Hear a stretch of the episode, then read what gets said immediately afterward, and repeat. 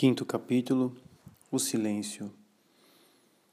Uma palavra disse o Pai, que foi seu filho, e dila sempre no eterno silêncio, e em silêncio ela há de ser ouvida pela alma. O dom de si provoca a misericórdia divina. A humildade aumenta a capacidade receptiva da alma. O silêncio assegura a ação de Deus toda a sua eficácia. Desde as primeiras moradas, Santa Teresa nos fez ouvir que o recolhimento era necessário para descobrir a presença de Deus na alma e as riquezas que ele aí depositou. Nesta segunda fase, a necessidade de silêncio torna-se imperiosa. Antes era suficiente recolher-se de tempos em tempos. Agora, torna-se necessário um recolhimento tão frequente e tão constante quanto à ação de Deus. Devemos então falar do silêncio. A importância e as dificuldades do assunto poderiam nos arrastar para longos desenvolvimentos. Não esqueceremos que seria um tanto ilógico tratar longamente do silêncio. No entanto, para apresentar o essencial e o mais prático a respeito desta matéria, parecem ser necessários dois capítulos. O primeiro falará da necessidade de nossas das formas do silêncio. O segundo estudará as relações entre o silêncio e a solidão. Necessidade do silêncio. Toda a tarefa que exige uma aplicação séria das nossas faculdades supõe o recolhimento e o silêncio que a tornam possível. O estudioso tem necessidade de silêncio para preparar suas experiências para notar-lhe com cuidado as condições e os resultados. O filósofo recolhe na solidão para ordenar e penetrar seus pensamentos. Este silêncio que o pensador procura avidamente para dar à reflexão todas as suas energias intelectuais será ainda mais necessário à pessoa espiritual para aplicar toda a sua alma na busca do seu objeto divino.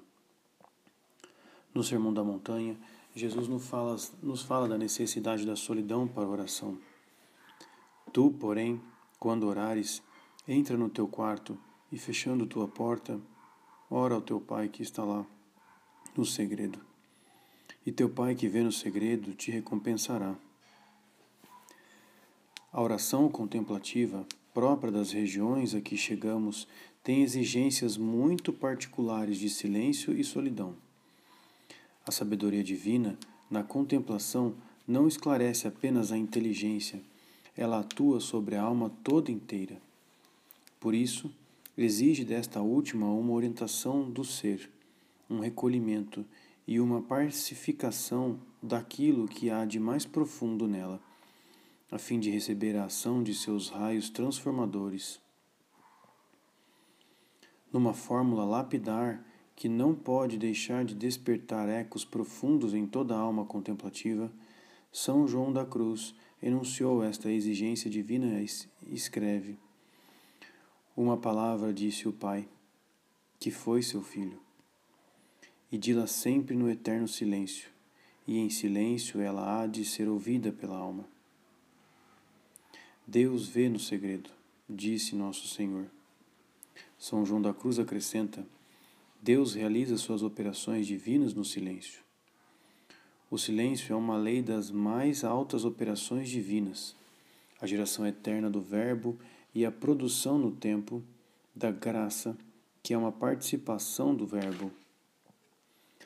Esta lei divina nos surpreende, pois vai de maneira absolutamente contra a nossa experiência das leis naturais do mundo. Na Terra, Toda transformação profunda, toda mudança exterior produz certa agitação e se realiza no ruído. O rio não conseguiria atingir o oceano, que é o seu fim, a não ser pelo movimento das suas torrentes, as quais chegam lá com seus rumores.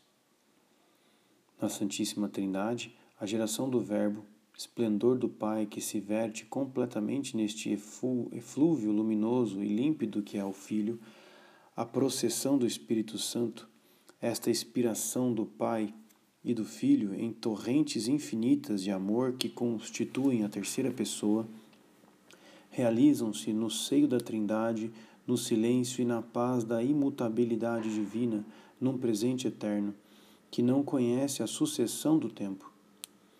Nenhum movimento, nenhuma mudança, nenhum leve sopro assinalam ao mundo e aos mais apurados sentidos das criaturas este ritmo da vida trinitária cujo poder e efeitos são infinitos. Diante desta imobilidade e deste silêncio eternos que escondem o segredo da vida íntima de Deus, o salmista exclama: Tu, porém, és sempre o mesmo. Salmo 101, parágrafo 28. Enquanto o mundo muda sem cessar de aparência, Tu, porém, é sempre o mesmo. Será necessário esperar a visão face a face para entrar perfeitamente na paz da imutabilidade divina. Contudo, já desde esta terra, a participação na vida divina por meio da graça submete-nos à lei do silêncio divino. É no silêncio, acrescenta São João da Cruz, que o Verbo divino, que é a graça em nós, se faz ouvir e é recebido. O batismo opera uma criação maravilhosa na alma da criança. Uma vida nova lhe é dada, a qual vai lhe permitir realizar atos divinos de filhos de Deus. Escutamos a palavra do sacerdote: Eu te batizo. Vimos a água correr sobre a fronte da criança. Mas da criação da graça, que não exige nada menos que a ação pessoal e todo-poderosa de Deus, não percebemos nada. Deus pronunciou seu verbo na alma, no silêncio. É na mesma silenciosa obscuridade que se realizam habitualmente os sucessivos desenvolvimentos da graça. Quando, por ocasião de certas visitas divinas, a escuridão se transforma em penumbra, a alma, em meio a riquezas que descobre ao saboreá-las, encontra sempre uma experiência deste silêncio divino. As passagens de Deus são sempre precedidas do recolhimento passivo, que torna as faculdades atentas. Elas se realizam no silêncio e a última impressão que desaparece é um sabor de paz e de silêncio. Mas deixemos à poesia de São João da Cruz o cuidado de traduzir estas elevadas experiências.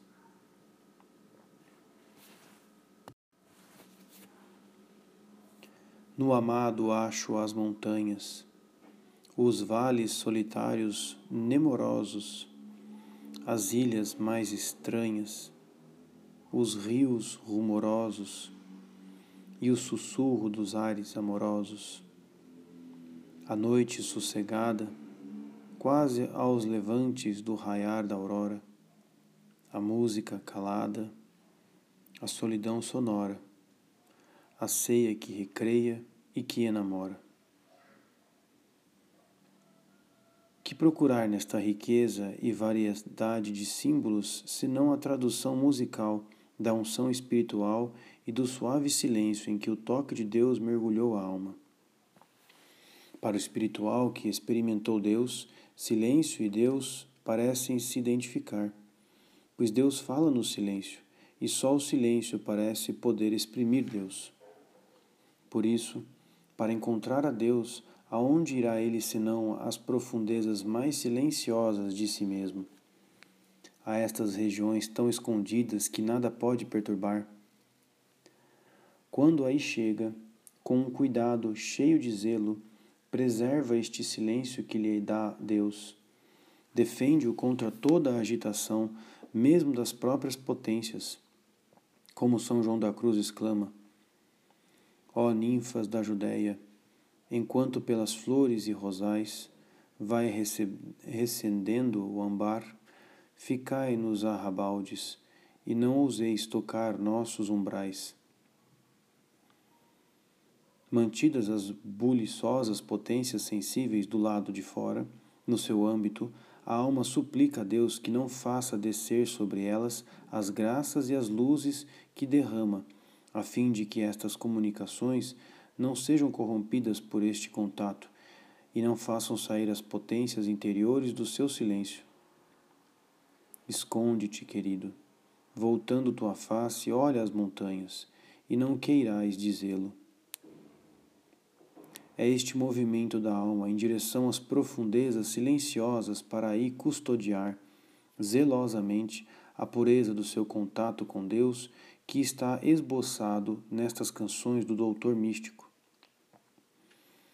Este desejo de silêncio encontra-se em todos os místicos. Poderíamos acreditar que alguém tocou a Deus se não tivesse este desejo em si?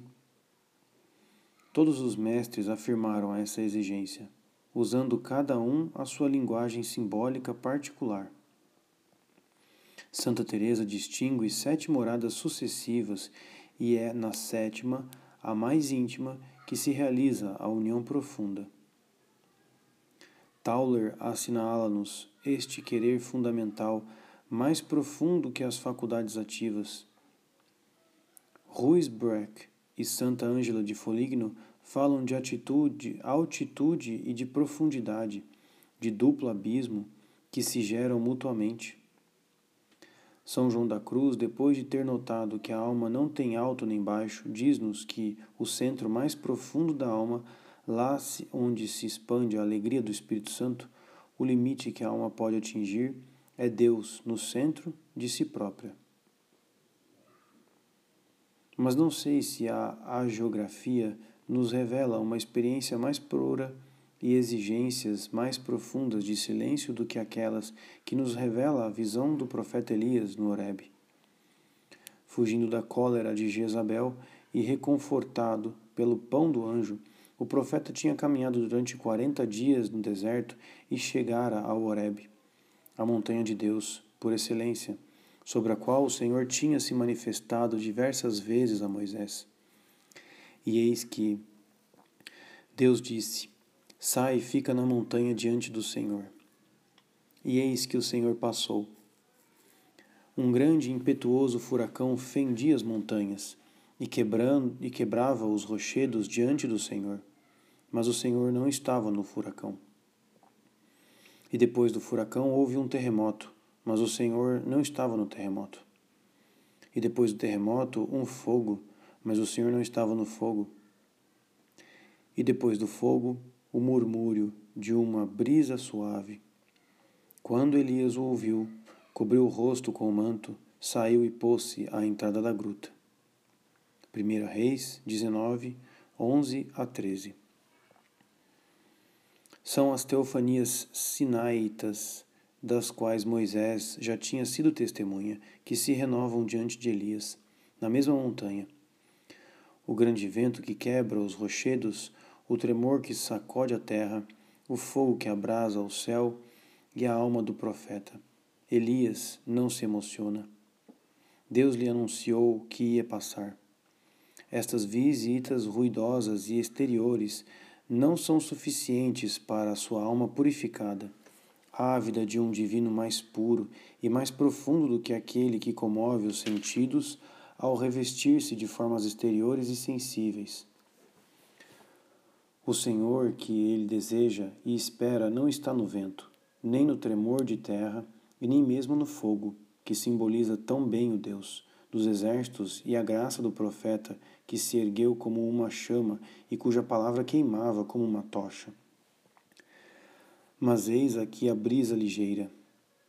Elias, o profeta de uma rudeza exterior, por vezes violenta, mas de alma tão elevada e tão delicada, de um olhar ao mesmo tempo penetrante e purificado, esconde seu rosto sob seu manto para se recolher. A sua espera não é decepcionada. Deus passou e manifestou-se de forma elevada e pura, como ele desejava. É preciso ouvir São João da Cruz, especialista do divino, comentar esta percepção de Deus para conhecer sua qualidade. Tais comunicações, feitas desse modo, por meio do ouvido interior, são muito elevadas e verdadeiras. Por isto, São Paulo querendo demonstrar a sublimidade da revelação por ele recebida, não disse vidit arcana verba, muito menos gustavit arcana verba, isto é, que viu ou gozou, mas sim audivit arcana verba, quae non licet homini loci. Ouviu palavras secretas que não é lícito ao homem dizer. 2 Coríntios 12, 4. Daí vem a crença de que o apóstolo viu a Deus, do mesmo modo que nosso pai Santo Elias no sussurro, assim como mesmo São Paulo afirma que a fé entra pelo ouvido corporal, assim também aquilo que nos é dito pela fé, a saber, a substância da verdade compreendida, entra pelo ouvido espiritual.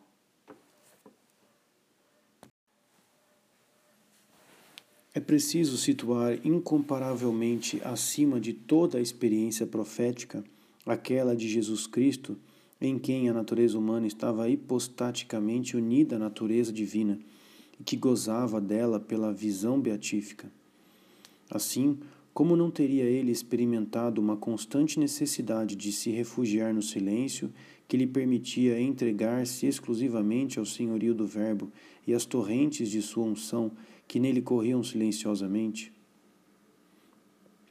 O retiro de quase 30 anos em Nazaré, a permanência no deserto durante 40 dias antes da vida pública, como que para lhe acumular reservas de silêncio, esses frequentes retornos à solidão na calma da noite, como que para renová-los, são explicados muito mais por esta necessidade essencial, por este peso de Deus que o arrasta para essas regiões onde vive e se dá, do que por uma necessidade de luz ou de força para o cumprimento de um, da sua missão.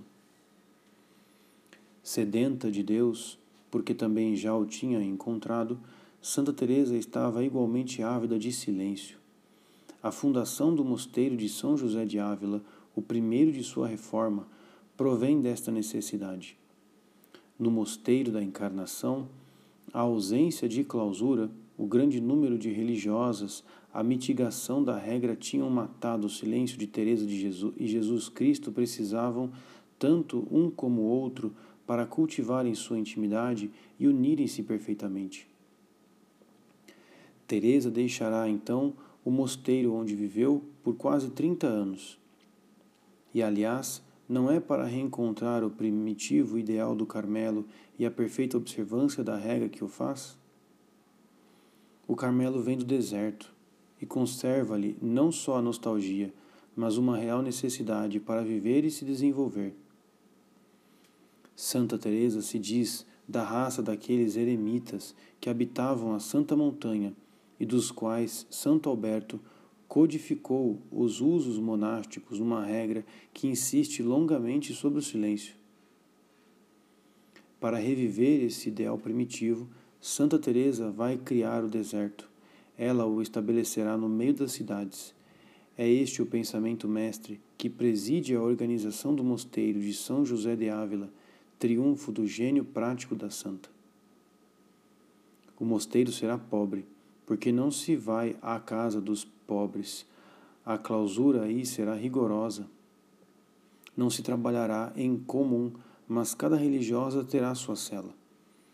O lugar será grande e se construirão herméticos onde será possível encontrar em certas ocasiões mais solidão.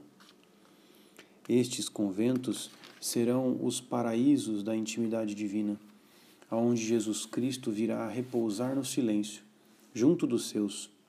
Em suas viagens, a santa guarda o mesmo cuidado para com o silêncio, a fim de que a atmosfera permaneça divina ao redor dela e de suas filhas. No nosso século XX, o contemplativo sonha um pouco melancolicamente com a época em que Santa Teresa, viajando através dos campos desertos num carro de bois, transformado em cela carmelitana, ainda sentia necessidade de ter suas horas de recolhimento e pedia aos condutores que as respeitassem. Vivemos na febre do movimento e da atividade.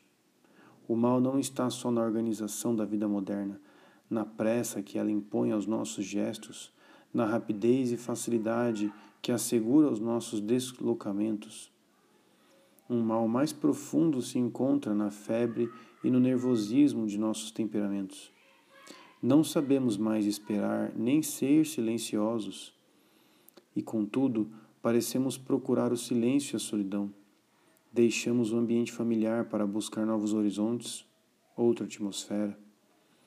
Na maior parte dos casos, isso não é senão para nos divertirmos com nossas novas impressões.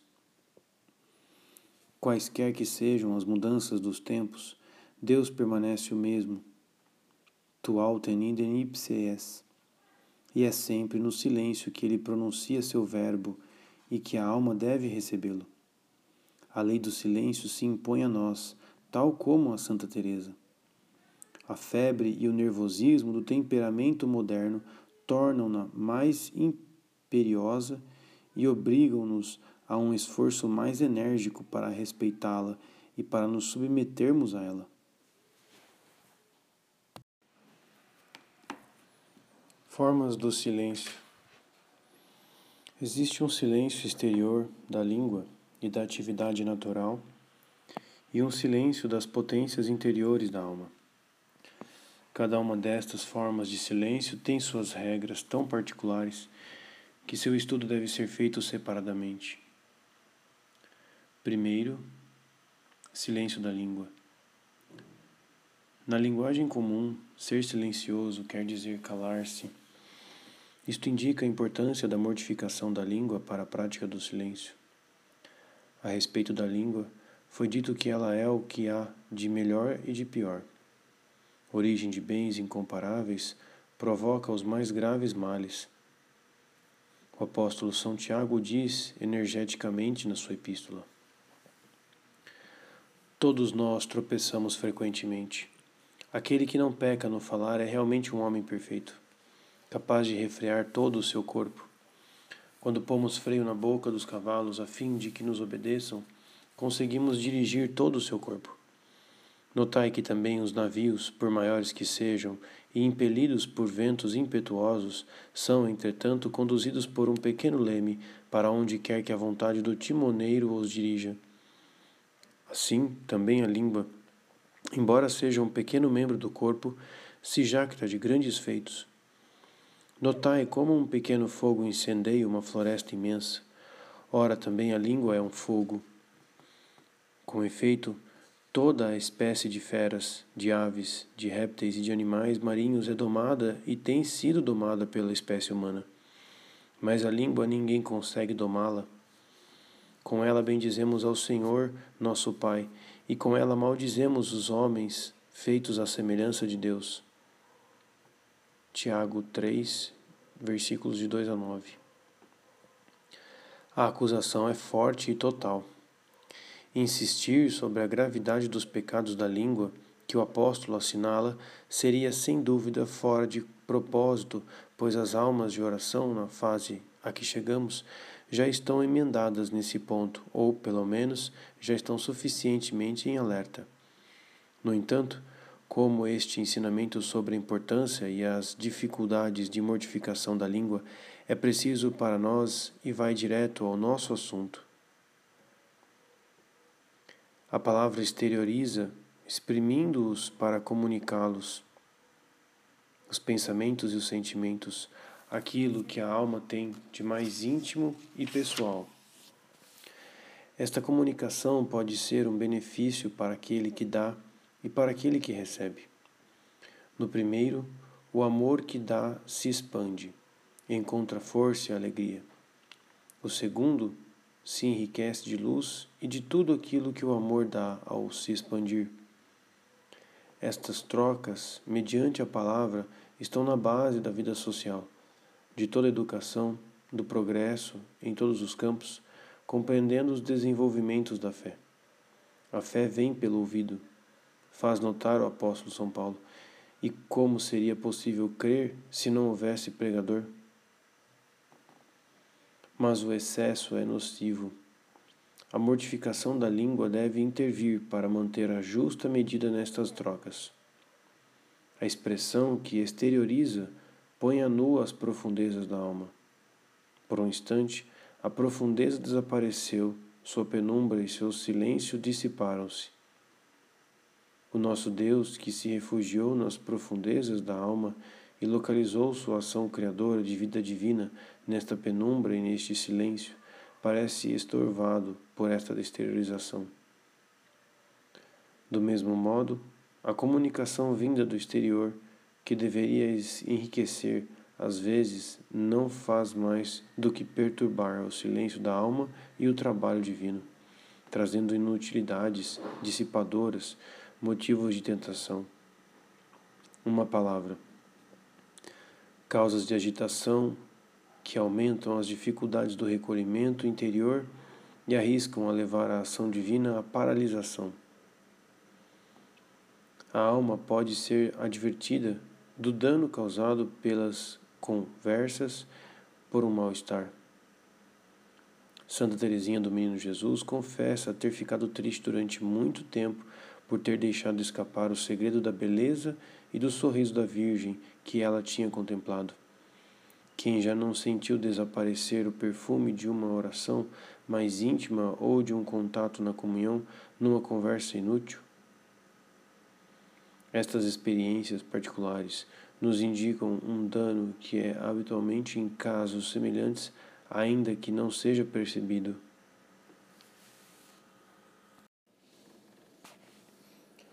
Assim, a tagarelice, esta tendência a exteriorizar todos os tesouros da alma, exprimindo-os, é altamente nociva à vida espiritual. O seu movimento é em direção inversa àquela, àquele da vida espiritual, que se interioriza sem cessar para se aproximar de Deus. Impelido para o exterior pela sua necessidade de contar tudo, o tagarela não pode senão estar longe de Deus e de toda a atividade profunda. Toda a sua vida interior passa por seus lábios e escorre nas ondas de palavras que carregam os frutos cada vez mais pobres de seu pensamento e de sua alma. De fato, o tagarela não tem mais o tempo, e em breve nem o gosto, de se recolher, de pensar, nem de viver profundamente pela agitação que cria à sua volta, impede aos outros o trabalho e o recolhimento profundos. Superficial e vão, o tagarela é um ser perigoso. Por outro lado, não poderíamos considerar tagarelice as conversas, ainda que prolongadas, impostas pelo dever de Estado e pela caridade bem regrada. Muitos contemplativos autênticos foram pessoas inseridas no mundo ou escritores fecundos, tais como São Vicente Ferrer, São Bernardino de Sena, São Francisco de Sales, a própria Santa Teresa e São João da Cruz. Nestas exteriorizações necessárias e caridosas, o espiritual encontra um meio de comungar com a vontade de Deus e, ao voltar às profundezas de sua alma, terá a agradável surpresa de encontrar nelas desperto o Espírito de Deus, que o aguardava para festejar o seu regresso. Mas os perigos da tagarelice, ao contrário, não estão afastados dos colóquios espirituais, das relações sobre nossa vida íntima com Deus. Sem dúvida, comunicar as próprias disposições e as graças recebidas é às vezes um dever Habitualmente, é o único meio de submetê-las ao controle da direção e receber daí iluminação e auxílio. Confiá-las a um caderno ajuda a torná-las precisas. Por vezes, descobre-lhes a riqueza e permite reencontrá-las em horas menos luminosas. E, contudo, a austera regra do Carmelo, no segmento de Isaías, sem menosprezar esses benefícios e essas necessidades, proclama: No silêncio e na esperança estará a vossa fortaleza. Isaías 30, 15. No silêncio, que guarda intactas e puras as energias da alma e as preserva da dispersão. Na esperança, que tende para Deus, a fim de aí buscar luz e amparo. Com efeito, as longas efusões espirituais dispersam as luzes e as forças recebidas, e por conseguinte enfraquecem. Falando demoradamente, desperdiçamos, e a alma se esvazia. exprimindo a Deus até a saciedade os ardentes sentimentos de uma comunhão fervorosa, a alma fica desprovida de forças para a ação. Todo o vigor aurido em Deus desapareceu nesta torrente saborosa de palavras. A descrição deverá guiar também as relações escritas, quer para si mesmo, quer para o diretor a fim de que não sejam nem demasiado frequentes nem demasiado abundantes. Esta análise e a tomada mais clara de consciência, que são fruto disso, não são por vezes mais nocivas do que úteis? Elas impõem um retorno sobre a si mesmo e, consequentemente, uma parada na caminhada para Deus. Correm o risco de fornecer um alimento ao orgulho e à gula espiritual, dos quais quase não escapam os principiantes. A cada um cabe ver se estas relações não são, sobretudo, espelhos lisonjeiros nos quais a alma se ostenta e se encontra com a complacência, e se não utilizaríamos melhor os dons de Deus, deixando-os para trás, na penumbra ou no esquecimento, a fim de caminhar diretamente para o próprio Deus.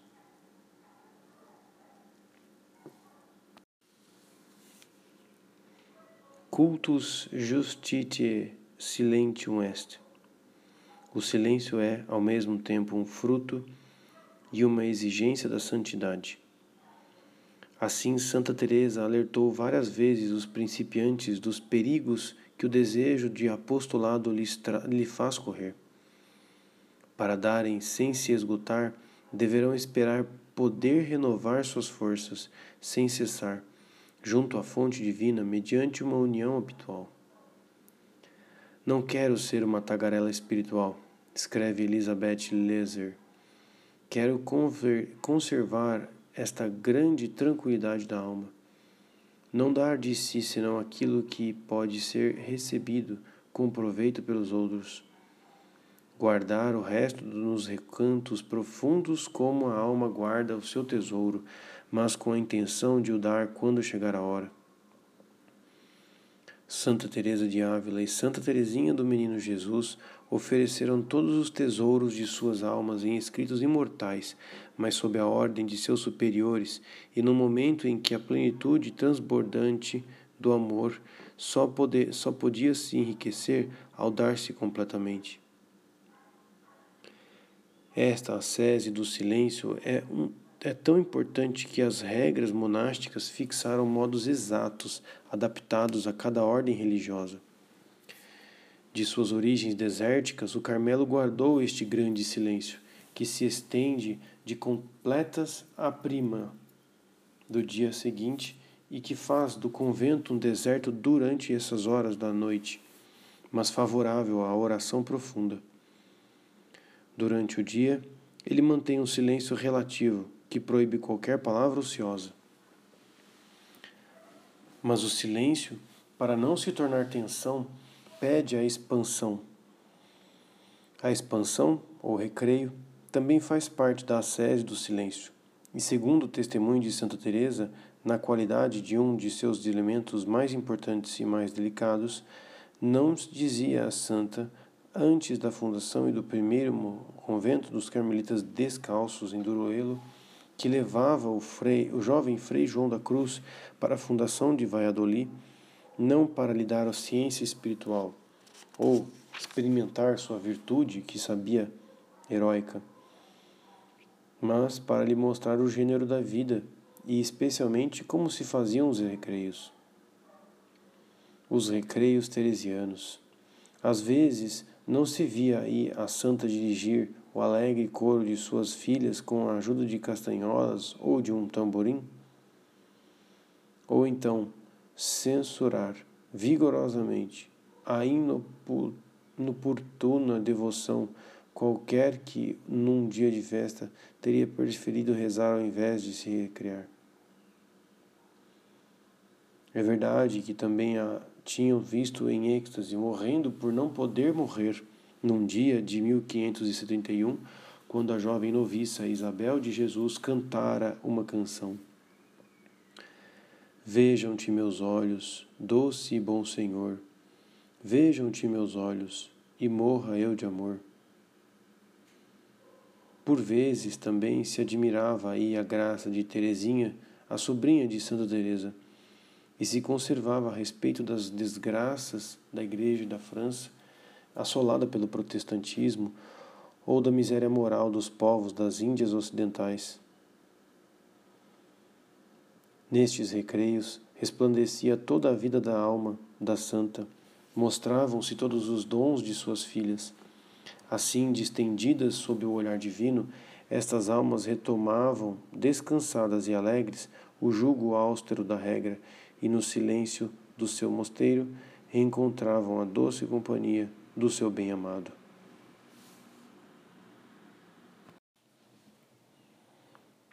Segundo, mortificação da atividade natural. A atividade natural, tal como a tagarelice, pode perturbar o silêncio no qual Deus se faz ouvir pela alma. Ela coloca um problema prático tão delicado, ou até mesmo ainda mais do que aquele da mortificação da língua.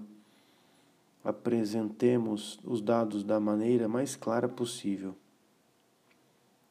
Ninguém duvida de que a atividade natural possa perturbar o silêncio da alma, pois a experiência neste ponto nos é dolorosamente instrutiva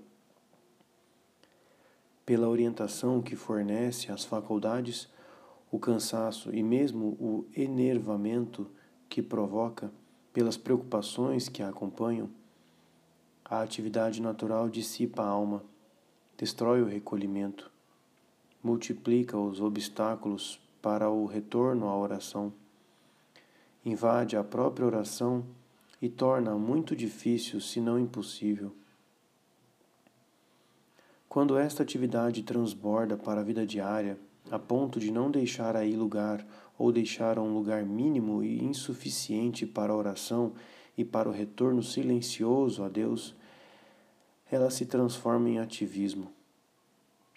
Esse ativismo encobre-se de numerosas desculpas e muitas vezes nobres, necessidades da vida, deveres de estado urgentes, agitação do ambiente que arrasta e dissipa, alegrias da ação que desenvolve e dilata, securas e aniquilamentos aparentemente inúteis da oração.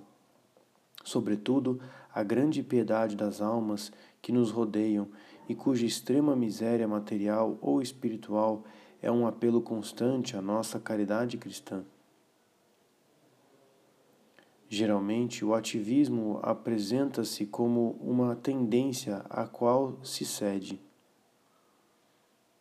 Por vezes, ele pode ser um erro não só prático, mas especulativo. Encontramo-lo em muitas almas cristãs, mesmo instruídas. Torna-se então uma espécie de positivismo religioso que não acredita senão no valor da atividade humana para a produção de efeitos sobrenaturais e para a edificação do corpo místico de Cristo.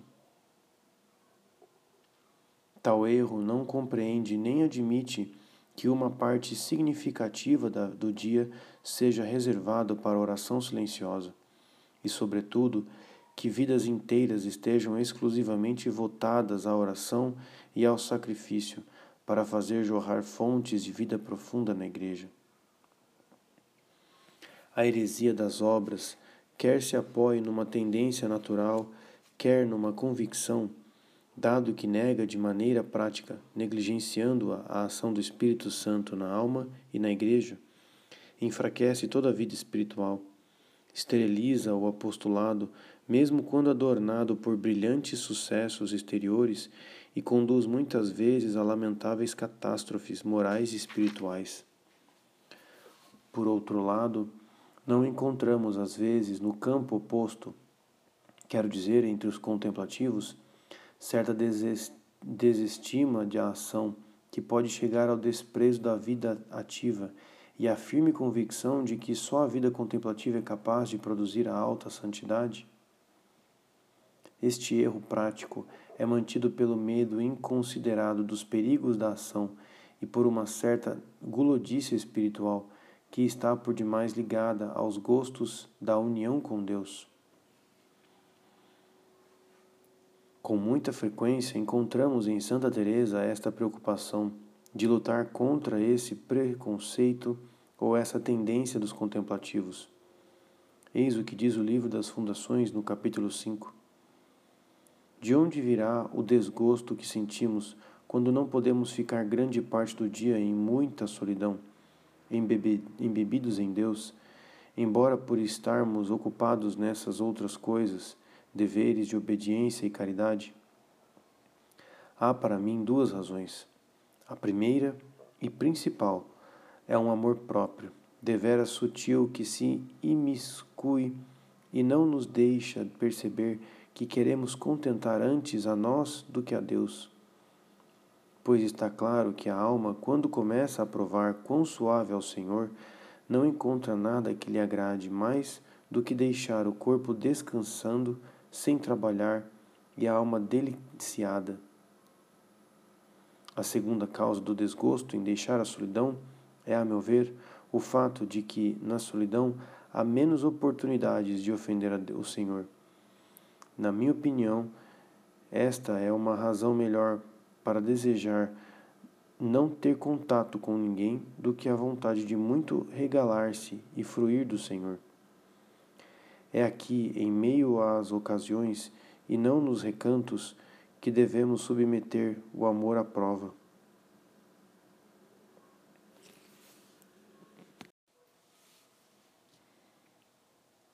E, no entanto, não é evidente que Deus Pai, cuja perfeição nos é proposta como modelo, é ato puro, bem como luz e espírito. Ele se contempla, gera, ama e age sem que as operações íntimas de sua vida trinitária sejam nocivas, ou trans, ao transbordar da sua vida no mundo, a ação da sua sabedoria, artífice do mundo, que alcança com vigor de um extremo ao outro e governa o universo retamente. A caridade, que é participação na vida de Deus, é, como Deus, contemplativa e operante, difusiva de si mesma, manifesta sua vitalidade através da oração e do sacrifício mas também pela atividade exterior. Falando da fé, que não seria mais do que adesão interior do espírito ou sentimento, o apóstolo São Tiago escreve: Meus irmãos, se alguém disser que tem fé, mas não tem obras, que lhe aproveitará isso? Acaso a fé poderá salvá-lo? Se um irmão ou uma irmã não tiverem o que vestir e lhes falar o necessário para a subsistência de cada dia, e alguém dentre vós lhe disser: Ide em paz, aquecei-vos e saciai-vos, e não lhes der o necessário para a sua manutenção, que proveito haverá nisso? Assim também a fé, se não tiver obras, está morta em seu isolamento. Tiago 2, 14 a 17. Ao entardecer desta vida, ex examinar-te-ão no amor. Diz São João da Cruz. Mas sobre o amor que se exprimiu por obras, nosso Senhor precisa. Vinde, benditos de meu Pai. Tive fome e me deste de comer, tive sede e me destes de beber. Este amor, no seu desenvolvimento perfeito da união transformante, dirige-se com uma força irresistível para as obras do apostolado. Essas almas que não só não desejam morrer, mas preferem viver muitos anos padecendo grandíssimos tormentos. Isso para que, se possível, seja o Senhor louvado por elas, embora em coisas muito pequenas.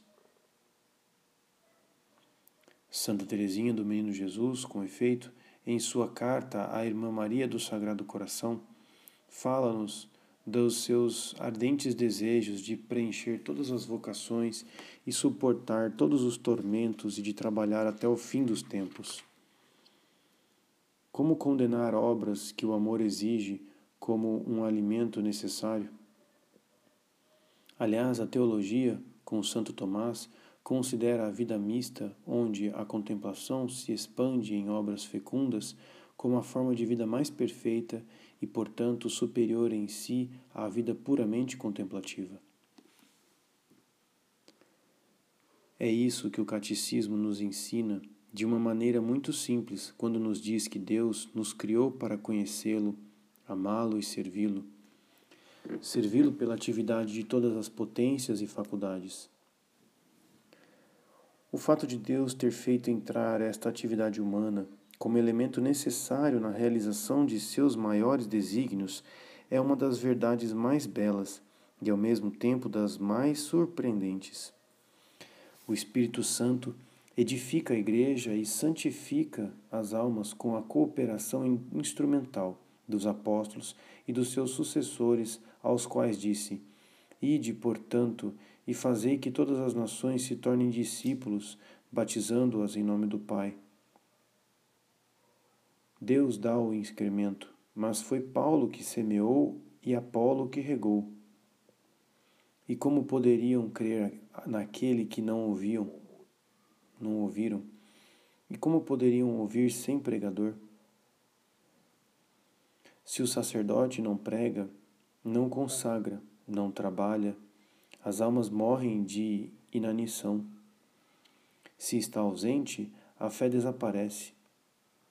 O cura Dars dizia que se uma paróquia ficasse vinte anos sem padre, acabaria por adorar os animais. Pelo contrário, se o sacerdote for ativo, zeloso e santo, a vida cristã desenvolve-se e a santidade surge. A atividade apostólica, causa segunda que deixa a sua primazia à ação da graça, tem uma importância tão grande no desenvolvimento da vida divina que se torna desconcertante. A atividade necessária para a vida da Igreja é indispensável para manter o equilíbrio humano. Vita in moto, já se pôde dizer. A vida está no movimento, manifesta-se pelo movimento e tem necessidade de movimento. A alegria, a saúde, o equilíbrio encontram-se numa atividade moderna, proporcional às nossas forças Querer destruir estas energias naturais que estão nas nossas potências sensíveis ou nas nossas faculdades, reduzindo-as à imobilidade e à inação, ainda que fosse para procurar este bem superior que é a contemplação perfeita, é expor-se a desordens fisiológicas e a uma ruptura do equilíbrio humano. As energias que se acumulam superam logo a vontade e enquanto esperam que a vida se atrofie, submetem o corpo e a alma à ação da força, tornada brutal e tirânica, dos instintos exacerbados. O contemplativo vive, aliás, em comunidade.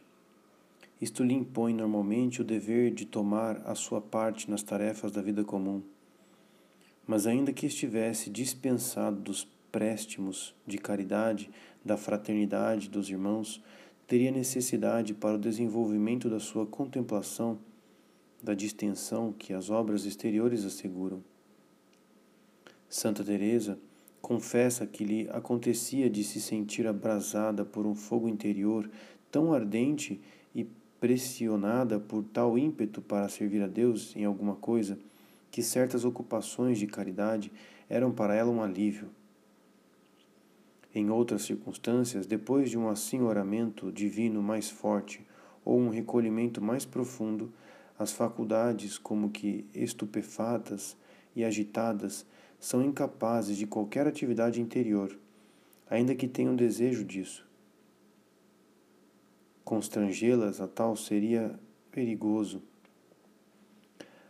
Ao contrário, a distensão assegurada por uma atividade moderada lhes permite reencontrar suas forças e seu equilíbrio normal, e em seguida sustentar sem fraquezas os novos encontros do hóspede divino que habita na alma. Casos excepcionais, diriam alguns. Na verdade, talvez, mas são algo a se assinalar, pois atingem almas cujo fracasso na vida contemplativa seria tanto mais lamentável quanto mais são admiravelmente dotadas para progredir nela e favorecidas por uma intensa ação de Deus. E sem nos determos muito, não seria conveniente mencionar aqui essas almas das quais Santa Teresa fala no livro das Fundações. Almas tão bem dotadas para a contemplação, mas que desfalecem a menor ação divina, a ponto da oração prolongada que as cumula de alegria e de sabor, as conduzir rapidamente para uma decadência psíquica extremamente perigosa para o seu equilíbrio psicológico e espiritual. É da vida de Marta que precisam e não da de Maria, proclama Santa Teresa com autoridade. Sei de algumas que ficavam neste estado durante sete ou oito horas e eram almas de grande virtude, parecendo-lhes que tudo aquilo era um arrombo. E qualquer exercício virtuoso as arrebatava de tal maneira que elas logo saíam de si mesmas, julgando não ser correto resistir ao Senhor. Assim agindo, elas poderiam morrer ou ficar bobas caso não procurassem um remédio. Livros da Fundações, capítulo 6, parágrafo 2. Este fingimento de elevadas graças místicas, não devido à perversidade do sujeito, mas à sua fraqueza psíquica, preocupou imensamente Santa Teresa, que consagrou todo o capítulo 6 das Fundações a descrevê-la e a indicar os remédios. Trata-se de um capítulo notável pela penetração e agudeza das análises psicológicas e psiquiátricas. Mas eis aqui situações mais frequentes e quase banais, de tal modo são comuns. No seio das purificações dolorosas, nesses marasmos indefiníveis onde se chocam obscura e profundamente a ação de Deus, o pecado e muitas vezes as tendências patológicas, a alma do contemplativo é levada a ensinar a ensimesmar-se. Analisa seu sofrimento, demora-se em procurar-lhe as causas e os remédios, e assim aumenta-o e o prolonga inutilmente. Se, pelo contrário, sai de si mesma, sobretudo para fazer atos de caridade, deixa o campo livre à ação de Deus, esquece sua aprovação sem diminuir-lhe o valor purificador e conserva todas as suas forças para servir a Deus e sofrer de maneira útil. Santa Teresinha do Menino Jesus recomendava para irmãs, irmãos ao encontro das obras de caridade, quando tudo está demasiado escuro em nossa alma. O cartucho tem sua oficina e um pequeno jardim no seu eremetério. Entre os solitários da Tebaia, da Tebaida, o trabalho manual era tido em grande hora, honra. A regra carmelitana insiste tão longamente no trabalho como no silêncio. João de São Sansão, no seu verdadeiro espírito do Carmelo, estabelece como um dever dos superiores obriga o religioso que se obstinasse em permanecer sempre na sua cela a sair o célebre irmão cego, que foi uma luz na, da reforma carmelitana de Touraine, parece ter como objeto, objetivo principal perseguir a gulodice espiritual do contemplativo, por demais ávido da tranquilidade e dos gostos do silêncio. Estas saídas da alma contemplativa em direção à atividade exterior são muitas vezes dolorosas. Elas implicam, com efeito, uma renúncia a tudo aquilo que a contemplação concedida de alegrias, gostos, graças experimentadas, ou mesmo simplesmente de paz sutil, mas profunda.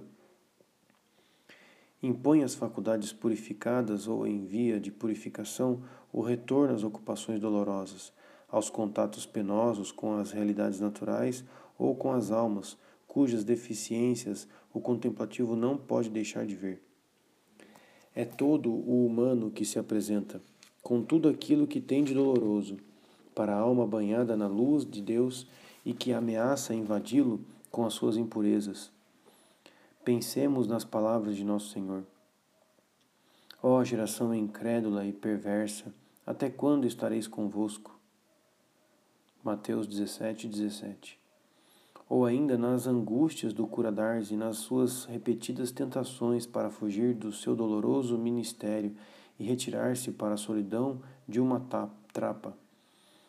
E, no entanto, era necessário que Jesus Cristo ficasse entre os seus para operar a redenção e que o Curadars consentisse em esgotar a sua alma para se tornar um grande santo e levar a conversões maravilhosas.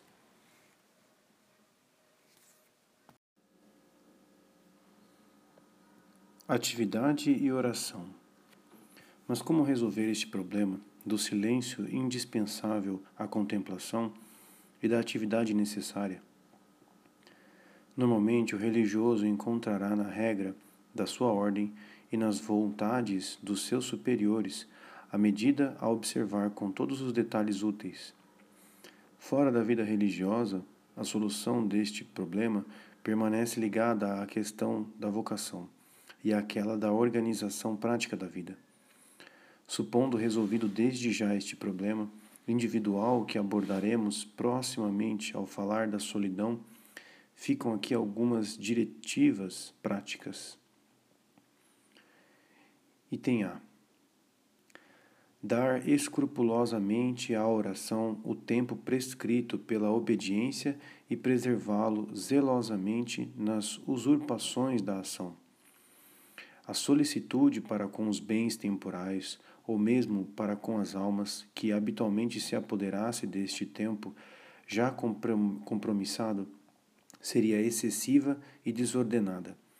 Com o pretexto de caridade ou de zelo, ela poderia dissimular uma falta de confiança em Deus, que também ele vela por Israel, e cumprirá escrupulosamente as suas obrigações para conosco, se formos fiéis em cumprir as nossas para com ele.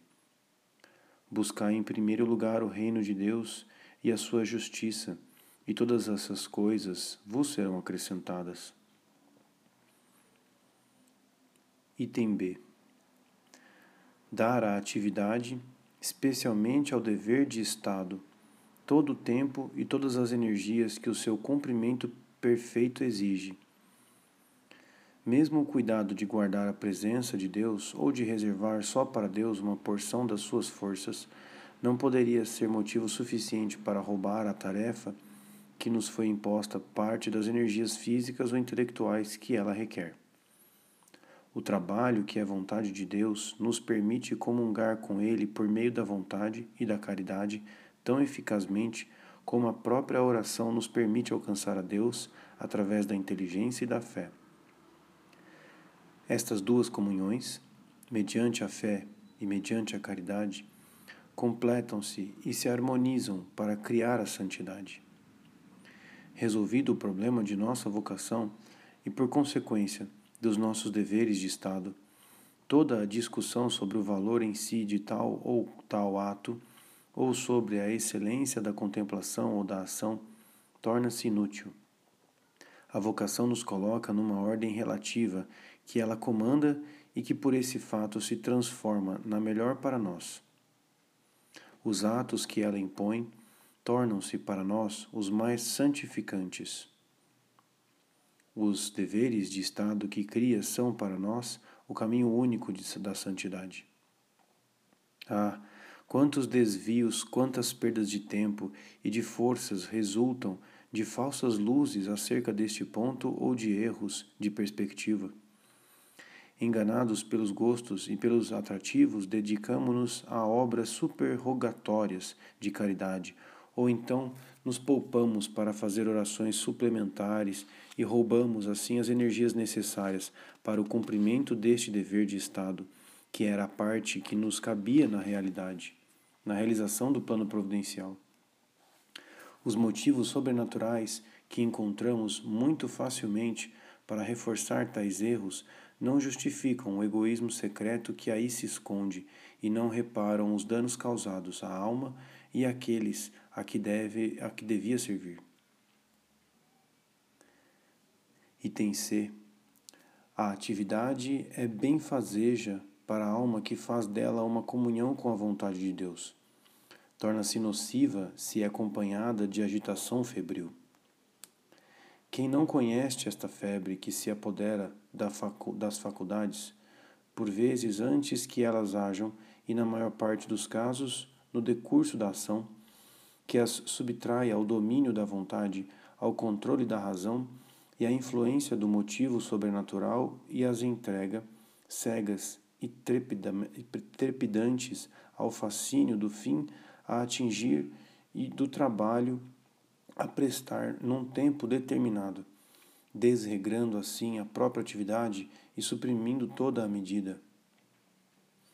A febre é nociva à vida espiritual, porque corta o contato entre a atividade das faculdades e as virtudes sobrenaturais que as deviam orientar e informar. A ordem fica invertida. O trabalho tomou a direção da atividade das potências. Não podemos restabelecer a ordem e colocar de novo a atividade sobre a dependência das faculdades superiores da alma, a não ser destruindo a febre que perturbou tudo e inverteu a ordem dos valores. Para isso, normalmente, é necessário um choque. O choque provocado por um redirecionamento das energias ou uma parada brutal da atividade. A alma recolhe-se um instante impõe o silêncio e o repouso às suas potências, retoma-as nas mãos, reencontra Deus e parte de novo para a sua tarefa, que doravante será cumprida melhor, porque realizada na calma e na ordem. Estes choques não acontecem sem violência. Repetidos muitas vezes poderiam quebrar e esgotar as energias, exasperando-as Renovadas com uma sábia discrição, elas disciplinam as transbordantes torrentes da atividade natural e asseguram à alma certo domínio de si.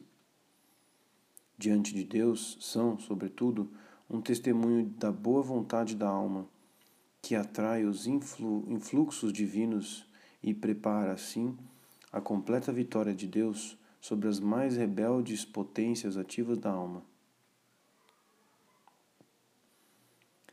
Item D.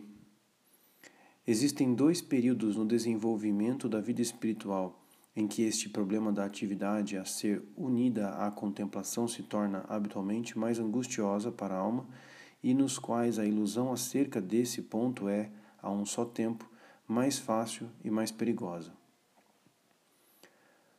As primeiras experiências espirituais da contemplação, que têm todos os encantos delicados e suaves de uma aurora criam uma avidez de impressões sobrenaturais e uma intensa necessidade do repouso e do silêncio nos quais elas se produzem.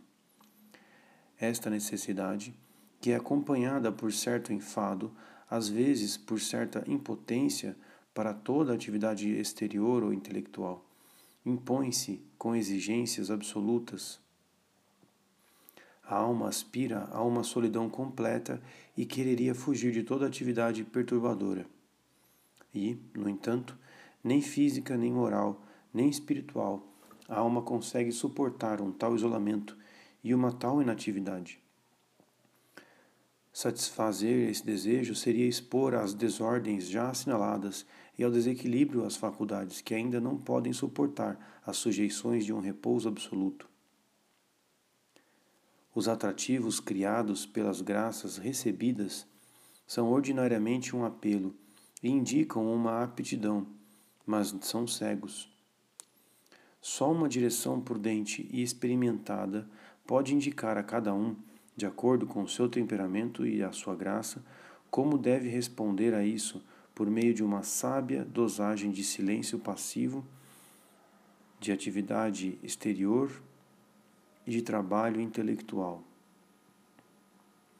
É claro que, se nesse momento a alma dá seus primeiros passos na vida religiosa, quaisquer que sejam seus desejos de silêncio absoluto, é preciso procurar-lhe uma prudente diversificação de atividades, para que leve avante, sem fraquejar, as sujeições deste quadro regular e rígido que se impõe a ela.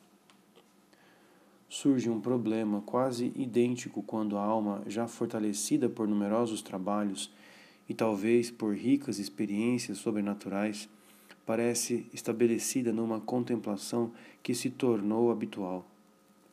Desde então, quer sua contemplação seja dolorosa, quer seja saborosa, cria uma grande necessidade de silêncio. A alma sente-se doravante e capaz de enfrentar a rude ascese do deserto e está ávida disso. Quem a poderia impedir? E eis que Deus o faz mediante acontecimentos providenciais ou por meio das superiores. As riquezas desta alma transparecem, o equilíbrio conseguido se mostra. As pessoas a procuram. Eis então a tortura dos trabalhos importantes e das múltiplas preocupações que se lhe impõem sob a forma de deveres de Estado. Em que deve ela acreditar? No apelo interior que sob das profundezas da alma? Ou no apelo exterior, não menos explícito? Encontra-se atormentada em dois sentidos opostos e como que esquartejada. Seus atrativos a enganam ou é preciso acusar os acontecimentos e as causas livres e defender-se contra eles? Os dois apelos vêm de Deus.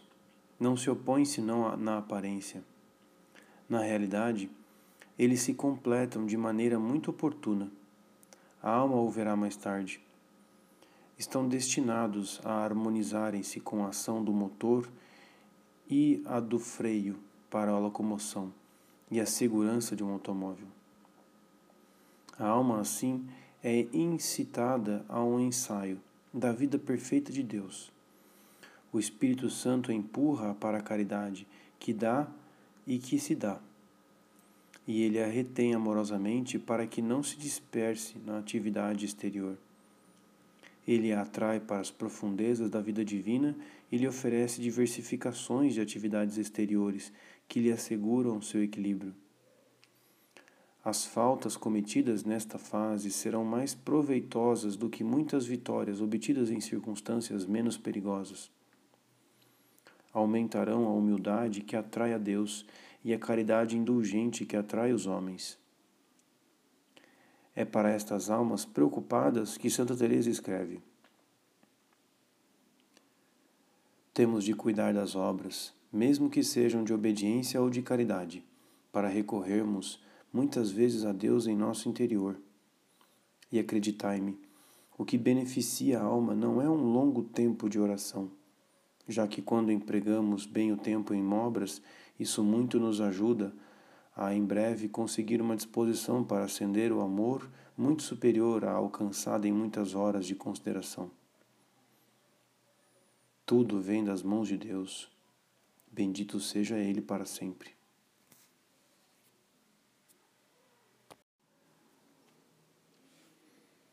Terceiro, silêncio interior. É no centro da alma, nas regiões mais espirituais da alma, que Deus vive, age, realiza as operações misteriosas da sua união conosco que importa, pois, o bulício e a atividade exterior, desde que o silêncio reine nessas regiões espirituais profundas? O silêncio interior é, assim, o mais importante. O silêncio exterior não tem valor senão na medida em que o favorece. Mas a realização do silêncio interior está cheia de dificuldades que torturam as almas contemplativas.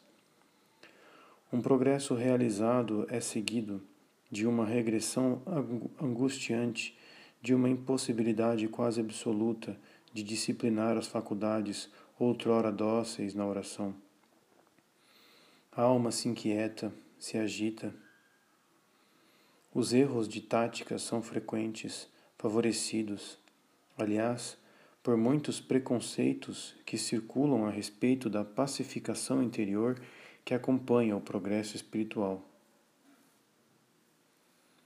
Por diversas vezes, Santa Teresa conta com detalhes seus sofrimentos neste ponto e assegura-nos que foram aumentados em virtude de sua ignorância de certas leis da psicologia e da ação de Deus.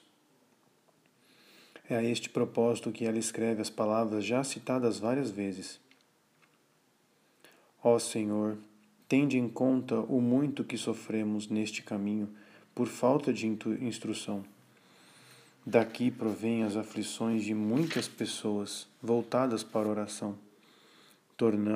Tornam-se melancólicas, perdem a saúde e até abandonam a oração por completo.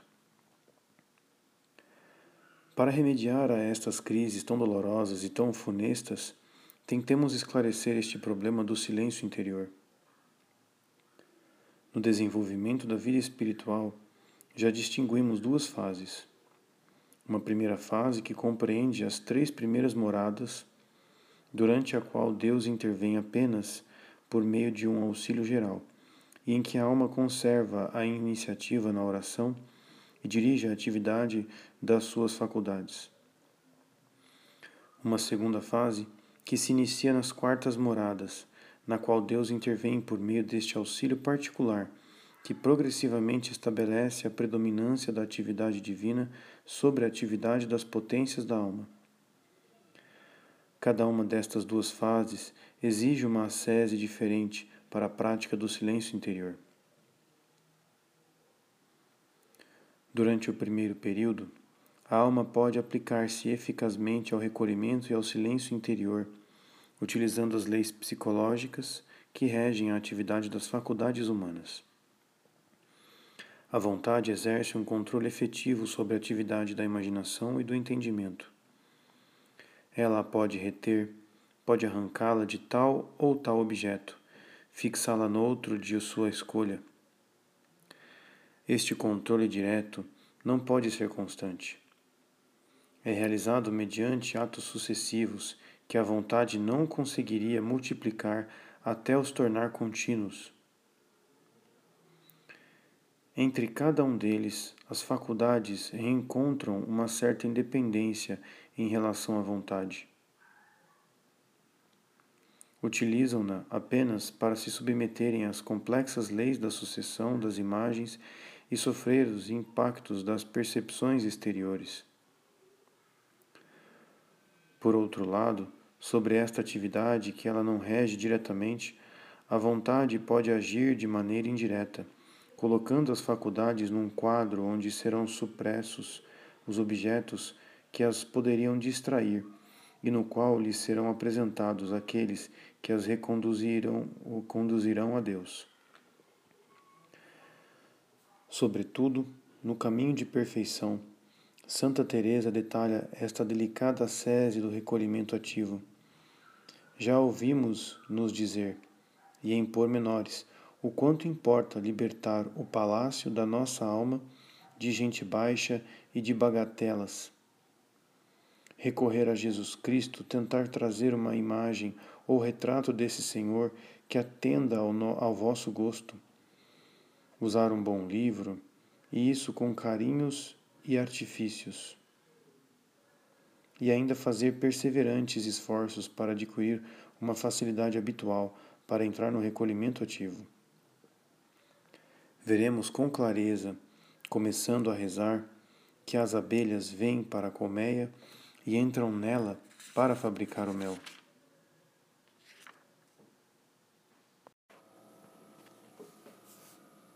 A segunda fase impõe à prática do silêncio interior um método inteiramente diferente. A descrição. O auxílio particular ou ação sobrenatural de Deus se exerce sobre a alma e sobre as faculdades, mas em graus e modos diferentes. O influxo que aprisiona mediante o sabor ou paralisa, ou paralisa na secura não é uniforme. Partindo das profundezas da alma, ele atinge de ordinário, em primeiro lugar, a vontade. Irradia com muita frequência sobre a inteligência raramente aprisiona a memória e a imaginação. O senhorio completo ou suspensão simultânea de todas as faculdades acontece apenas nas graças da união mística das quintas moradas, e no arrombamento das cestas, e dura só pouco tempo. Pelo contrário, o influxo sobre a vontade pode prolongar-se por bastante tempo numa suave oração de quietude ou de recolhimento passivo que também atinge os sentidos. Assim, quando a vontade é tomada e se encontra suavemente presa à realidade divina, as outras faculdades não têm mais mestre a quem obedecer. Andam de um lado para o outro sem guia e nem lei, ora em direção a Deus, ora em direção às coisas mais fúteis. Se a vontade as perseguisse para fazê-las retornar e controlá-las, perderia o contato experimentado com o bem supremo. Ela não deve fazer. Se às vezes, devido a uma rápida intervenção, ou a um resplendor, algum efeito saboroso da contemplação atinge estas faculdades instáveis, elas aproveitam a força que daí recebem para se dirigirem também elas à realidade divina, com um ardor que corre o risco de ser muito nocivo à contemplação e ao silêncio que ela exige. Se Deus responde aos desejos delas e as toma de novo, Produz-se então esse movimento de vai e vem, muitas vezes descrito por Santa Teresa, e que pode levar a crer numa suspensão prolongada das faculdades. O influxo divino sobre estas faculdades pode ser também doloroso e, por conseguinte, fatigante. Doloroso ou suave, ele leva as faculdades a uma atividade febril durante a oração. Após a oração, geralmente desperta nelas como que uma necessidade de independência e provoca com muita frequência certa excitação da atividade. Parece, pois, que as graças contemplativas, produzindo efeitos diferentes e às vezes contrários sobre as faculdades interiores, mais as dividem do que as unem, estabelecendo zonas de profunda paz e zonas de desordenada agitação. São João da Cruz fala do fundo pacífico da alma e distingue-o dos arrabaldes cheios de bulício para onde relega o entendimento discursivo e as faculdades sensíveis. Não pensemos, no entanto, que o desenvolvimento da contemplação possa criar uma paz duradoura e constante nas faculdades. As faculdades instáveis permanecem sempre assim. Santa Teresa e São João da Cruz, mesmo depois de terem chegado ao matrimônio espiritual, ainda se lamentam de suas divagações. Além disso, São João da Cruz nos faz notar que, nestas faculdades, uma certa perturbação pode ser provocada pela presença do demônio. Talvez saibamos por experiência como é agudo e angustiante o sofrimento provocado por essa dualidade e essa agitação nas faculdades no momento em que a alma aspira com ardor à paz silenciosa e ao repouso da união perfeita. Escutemos Santa Teresa em suas descrições sempre tão sugestivas. Há ocasiões em que me vejo incapaz de concentrar o pensamento em Deus ou em alguma coisa boa. Não consigo ter oração, mesmo estando em solidão. Vejo que o entendimento e a imaginação são o que me prejudica aqui, pois tenho a impressão de que a vontade está boa e pronta para todo bem. Mas o entendimento está tão perdido que se assemelha a um louco furioso que ninguém pode controlar. Só consigo acalmá-lo pela duração de um credo. Há pouco tempo aconteceu-me passar oito dias com a impressão de não haver em mim, nem poder haver, conhecimento da minha dívida para com Deus, nem recordação das suas graças. Fiquei com a alma tão insensível e absorta, não sei em que, nem como, não com maus pensamentos, mas incapaz de voltar-se para os bons. Que ria de mim mesma e me alegrava ao ver a baixeza de uma alma quando Deus não age continuamente nela. Embora lance lenha e faça o pouco que pode, ela, a alma, não consegue atear o fogo do amor de Deus. Pela grande misericórdia divina, ainda há alguma fumaça, para que a alma entenda não estar a chama de toda apagada. Contudo, só o Senhor pode voltar a acendê-la. Nesse caso, ainda que a alma se mate de soprar e de arrumar a lenha, parece que tudo abafa o fogo mais ainda. Estes estados de impotência e agitação das faculdades eram particularmente sensíveis para o temperamento, a um só tempo tão ardente e tão equilibrado, de Santa Teresa. Estas descrições se encontram sob diversas formas em seus escritos. É inútil multiplicar as citações. No entanto, eis ainda o que a santa disse do seu estado interior enquanto escrevia o Castelo Interior, já chegada ao matrimônio espiritual. Enquanto escrevo, examino o que se passa em minha cabeça, considerando o grande ruído que há nela, como eu disse no princípio. Esse zumbido quase me tornou impossível escrever isto que me mandaram. Tenho a impressão de que na cabeça rios caudalosos cujas águas se precipitam. Ouço muitos passarinhos e silvos, não nos ouvidos, mas na parte superior da cabeça, onde dizem estar a parte superior da alma. Portanto, o ruído não diminui à medida que penetramos nas moradas interiores. É a impressão que deixam também as descrições feitas por São João da Cruz. Não podemos afirmar que ele aumente, mas é certo, antes de mais, que a alma purificada ressente-o mais dolorosamente e também que este ruído se localiza nas faculdades mais exteriores. Diversas práticas. Como reagir contra esta agitação das faculdades e cultivar o silêncio interior nesta segunda fase da vida espiritual? Ouvimos Santa Teresa dizer que se ria de sua impotência e do bulício de suas faculdades.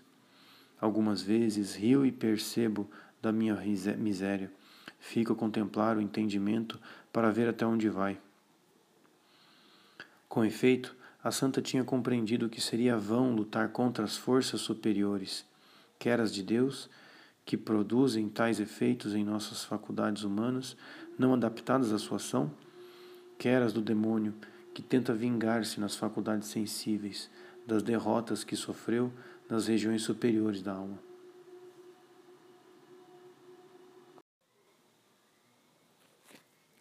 O combate direto é inútil e mesmo nocivo e isso desde o começo dos estados contemplativos. Santa Teresa afirma ao falar da oração de quietude: A vontade, quando se vê nesta quietude, deve considerar o entendimento um louco, porque se desejar trazê-lo consigo, será obrigada a se ocupar de algo e com isso se inquietar. Nessa altura da oração, tudo seria esforço e nenhum lucro pois perderíamos o que o Senhor nos dá sem nenhum esforço nosso. Quem se vir nesse grau tão elevado de oração, se o entendimento ou o pensamento, para melhor me explicar, procurar os maiores desatinos do mundo, deve rir dele e tratá-lo com nécio. O conselho da santa é muito firme e fácil de justificar. O primeiro deve que se impõe a alma é o de respeitar a ação de Deus e de favorecê-la, prestando-lhe o apoio de uma fé desperta. Se a alma corre atrás das faculdades buliçosas, perde o contato com Deus e arrisca-se seriamente a perder a contemplação. Aliás, não é uma lei psicológica que, ao tomar contato com as imagens ou realidades sensíveis, a vontade se atola nelas ao invés de as dominar? O dever da alma, pelo contrário, é fugir rumo a Deus, dirigindo-se por um movimento positivo para as regiões tranquilas e obscuras onde ele age, ultrapassando inclusive essas regiões para atingir a fonte de onde vem a vida. Os atos de fé e de amor, a inspiração cada vez mais sutil que reflui para Deus, realizarão este movimento positivo, incessante e pacífico que manterá a alma acima do bulício, dos arrabaldes e de si mesma, em contato com Deus, no esconderijo da noite da fé. Mas às vezes, estando a alma já presa pelo bulício ou por uma obsessão e as faculdades já cansadas e enervadas, recaindo constantemente sobre si mesmas, a fuga não será possível. Que fazer então, senão queixar-se humildemente a Deus, a fim de que Ele venha libertar a alma tranquilizando-a? No entanto, mesmo aí, a experiência revelará à alma os meios que deve utilizar para conservar uma, uma paciência amorosa e evitar o cansaço que desgasta e enerva. Por vezes, Santa Teresa descansava considerando os desvios da sua imaginação para se rir deles. Este meio poderia ser perigoso para uma alma menos perfeita do que a sua. Santa Teresinha do Menino Jesus rezava devagarzinho o Pai Nosso e a Ave Maria. Cada um encontrará a sábia diversão que repousa, sem distrair o fundo da alma, tal como uma oração vocal, uma atitude física de recolhimento que repousa, uma palavra da Escritura, uma oração à Virgem Santa, o olhar para o tabernáculo, o retorno a um pensamento ou a uma cena evangélica escolhida antes da oração e que serão apresentados às faculdades como um ponto de convergência que porá fim às suas divagações. Estas diversões fazem parte da ação indireta sobre as faculdades. Se é inútil e mesmo nocivo lutar diretamente contra a agitação das faculdades, continua a ser possível trabalhar indiretamente para o seu apaziguamento, suprimindo do campo de sua atividade aquilo que pode distraí-las e excitá-las. A retenção dos sentidos, cujas percepções alimentam esta agitação, é, pois, um dever. O bulício e a agitação, percebidos durante a oração, mostrarão melhor do que qualquer exame detalhado os apegos que ob obstaculizam a ação de Deus e o sentido que é preciso mortificar. Assim ficará definido o campo no qual se deve exercer a sede do silêncio fora da oração. Sabemos que esta sese não vai suprimir o bulício, mas pelo menos afirmará a nossa vontade de reduzi-lo.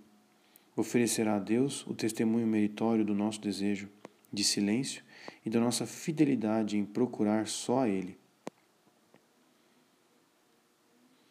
Esta agitação na oração guiará também a alma na prática dos atos anagógicos que devem completar a guarda dos sentidos. Partindo do princípio de que as virtudes teologais estão enxertadas nas faculdades naturais, a fé no entendimento, a caridade na vontade, a esperança na imaginação e na memória, São João da Cruz nos ensina a disciplinar as faculdades naturais, praticando as virtudes teologais que lhe correspondem fortificando as virtudes teologais, acalmamos e purificamos na mesma proporção a faculdade cujos apegos constituem obstáculos à ação de Deus. Tal é o problema do silêncio, complexo e sutil, a ponto de desorientar qualquer análise. Esta exposição nos deixa pelo menos entrever como o praticá-lo é uma arte difícil e quase decepcionante. Ao querer fazer reinar a paz em regiões onde se amalgama, amalgamam a ação direta de Deus, a influência do demônio, as impotências da fraqueza humana e as reações de nossas tendências, mesmo o esforço mais generoso não conseguirá evitar as imperícias, as faltas e muitas vezes o sofrimento e o aparente malogro. De fato, é por meio da humilhação e da paciência mais do que pelas capacidades de uma arte, que é, no entanto, necessária, que a alma triunfará atraindo a misericórdia que purifica, cura e pacifica.